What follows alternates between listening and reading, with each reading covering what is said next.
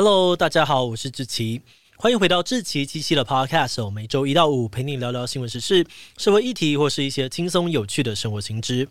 那今天的这一集我们要来聊聊的主题是火车站商圈。现在说到要州逛街哦，你会想要去火车站附近走走吗？最近几年，台湾很多地方的火车站商圈好像都没有以前那么热闹了。有的时候还会看到新闻说，某某车站附近的大坪数商场租约到期，熄灯说再见。譬如台北车站的 H&M、台中车站的顺发三 C、高雄车站的光南和五大唱片等等，都是类似的状况。不过，回顾十几年前北车的金站百货正在盖的时候，当时还有人喊说，车站是一个城市的门面，商圈一定要做起来。的确，一般来说，我们都会觉得外地人来到一个城市，第一个会接触到的，当然就是城市的车站。小的时候，车站附近的区域也几乎就是自己家乡最热闹的地方。但是到了现在，你对火车站周遭环境可能就只剩下好像有点旧、没有什么店的印象。是说，火车站商圈曾经这么热闹，为什么也会有人潮流失的一天？未来火车站商圈有可能再次活化吗？今天就让我们一起来聊聊火车站商圈吧。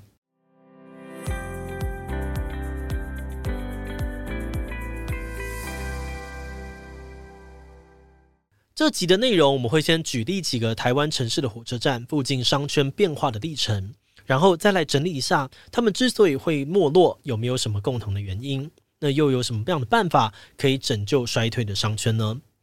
好的，那我们要讲的第一个车站案例就是台中火车站。讲到台中火车站的没落，台中的朋友一定都很有感触。回到日治时期哦，台中火车站附近像是有这个天外天剧场、小西湖咖啡厅、中央书局等等。那个时候，不管是日本还是台湾的文青，都很喜欢聚集在这里。虽然你跟我都没有参与过那个时代，不过举个简单的例子哦，你应该就很容易可以想象当时周遭环境的氛围。一九二七年，蒋渭水跟林献堂创立的台湾民众党，嗯，跟现在那个柯 P 的台湾民众党不是同一个，这个是在日治时期的政党。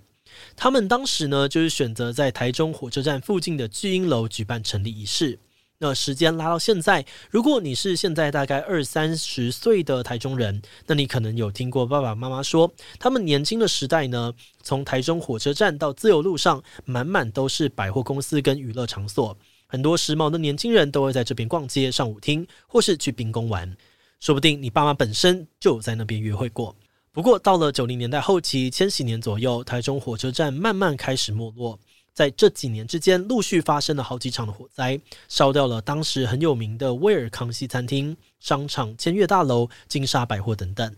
这些火灾因为呢，造成了蛮多的伤亡，台中火车站附近也瞬间变成大家都不想要靠近，好像有点可怕的地方。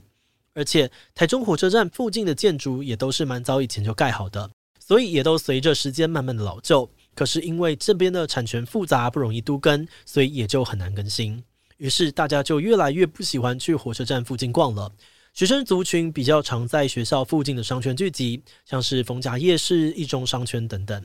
新盖的百货公司也转往七期重划区一带，贵妇要逛街都会去那边。而在客群被瓜分的状况之下，台中火车站就变得没有什么人要去。而且最近十几年，因为大家的消费习惯改变。越来越常上网买东西，所以就连火车站附近原本很热闹的电子街，人潮也变少很多。以前会去逛台中电子街的，大多都是相关科系的学生，或是军人休假去逛逛买东西。但现在会去那一带的人，主要已经变成外籍移工。原本很多的店面也都改做外籍移工的生意，或变成东南亚商店的仓库。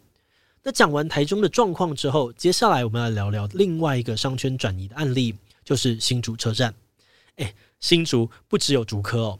讲到新竹车站，很多老新竹人就会开始怀念以前诚品百货刚开幕的时候，真的是有够热闹。学生会跑去那边约会，逛累了到护城河啊，或是东门圆环旁边坐着聊天，或是去看街头艺人的表演。而且那个时候，火车站附近的中正台商圈也很流行。年轻人想要买衣服的时候，就会跟朋友就说：“诶，不然去中正台看看好了。”嗯，不过这些也都变成时代的眼泪了。现在你去问新竹的大学生，他们可能根本不知道中正台是什么东西。新竹火车站其实跟台中差不多，都是面临建筑老旧、商圈逐渐转移的问题。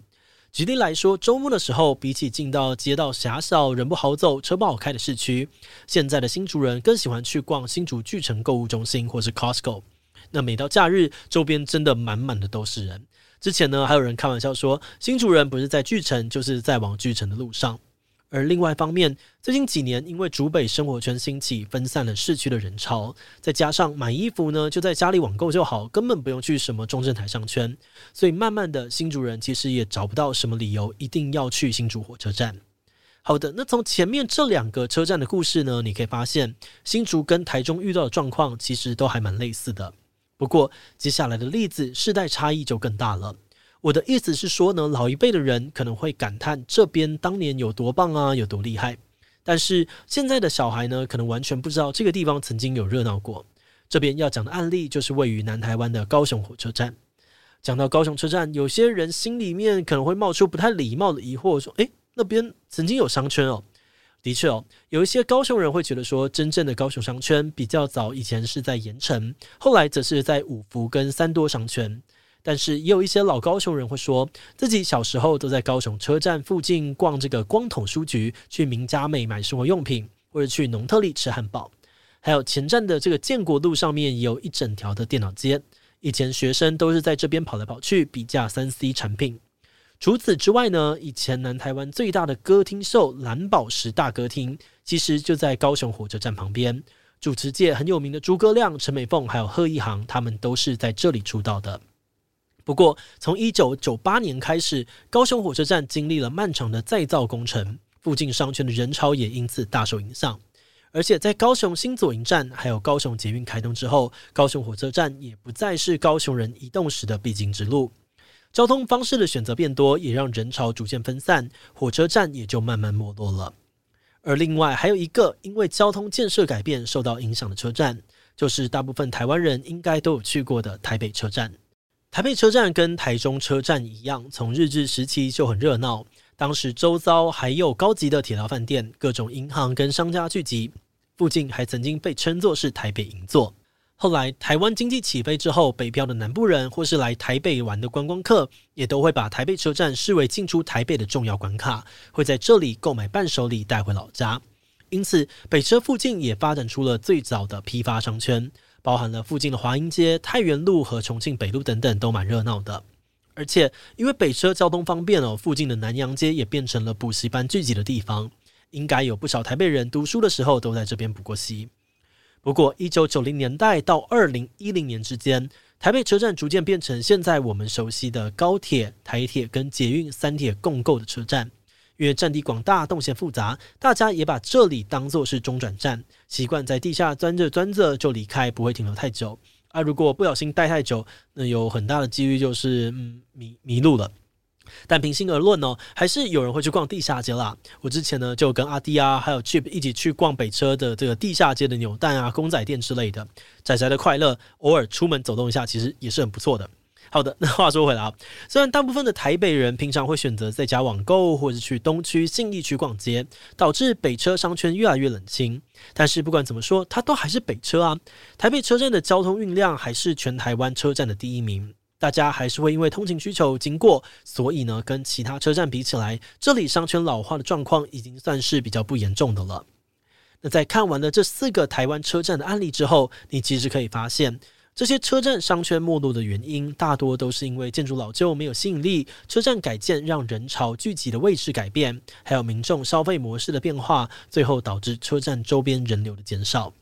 目前这四个县市的政府都有试着提出解决方案，想要重新活化车站周边的商圈。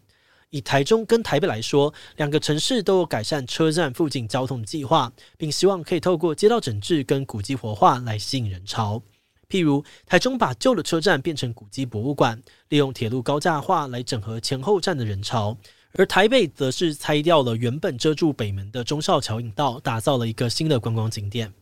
另外，常年施工的高雄车站也预计在二零二四年完工，同时他们也在更新附近的围老建筑，改新的大型住宅、商办跟百货公司，希望可以在火车站附近造镇成功。而在新竹的部分，因为不是直辖市，经费的预算比较少，所以没有大规模都更的计划。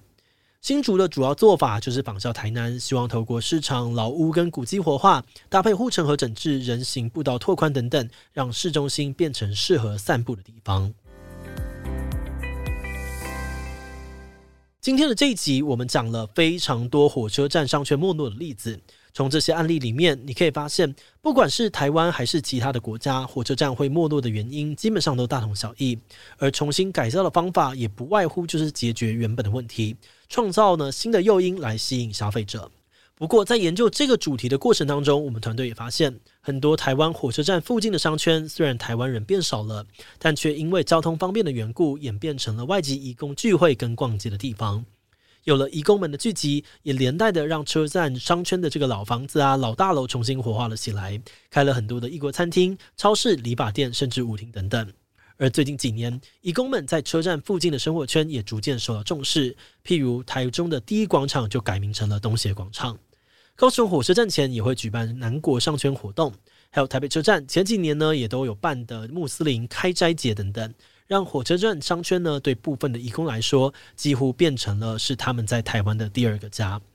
甚至我们也有看到有一些台湾人为了要吃到道地的东南亚美食，会特地跑去车站周遭来吃饭。所以某种程度上面来说，台湾各地的火车站商圈似乎也因为移工的关系，呈现出一种新的面貌，形成了一种新的繁华，没有一路的没落下去。好的，那我们今天关于火车站商圈的介绍就先到这边。如果你喜欢我们的内容，可以按下追踪跟订阅。另外，我们在 EP 六十二还有六十三也聊过台湾的特殊的宫庙现象。为什么明明是宗教场所，现在台湾人一提到宫庙就会联想到黑道呢？这种刻板印象是真的吗？如果是真的，政府为什么都不去管呢？如果你对这个议题感兴趣，很欢迎你去听听看我们 EP 六十二跟 EP 六十三哦。如果是对于这一集的火车站商圈，对我们的 Podcast 节目或是我个人有任何的疑问跟回馈，也都非常的欢迎你在 Apple Podcast 上面留下五星留言哦。那今天的节目就这样告一段落，我们就下集再见喽，拜拜。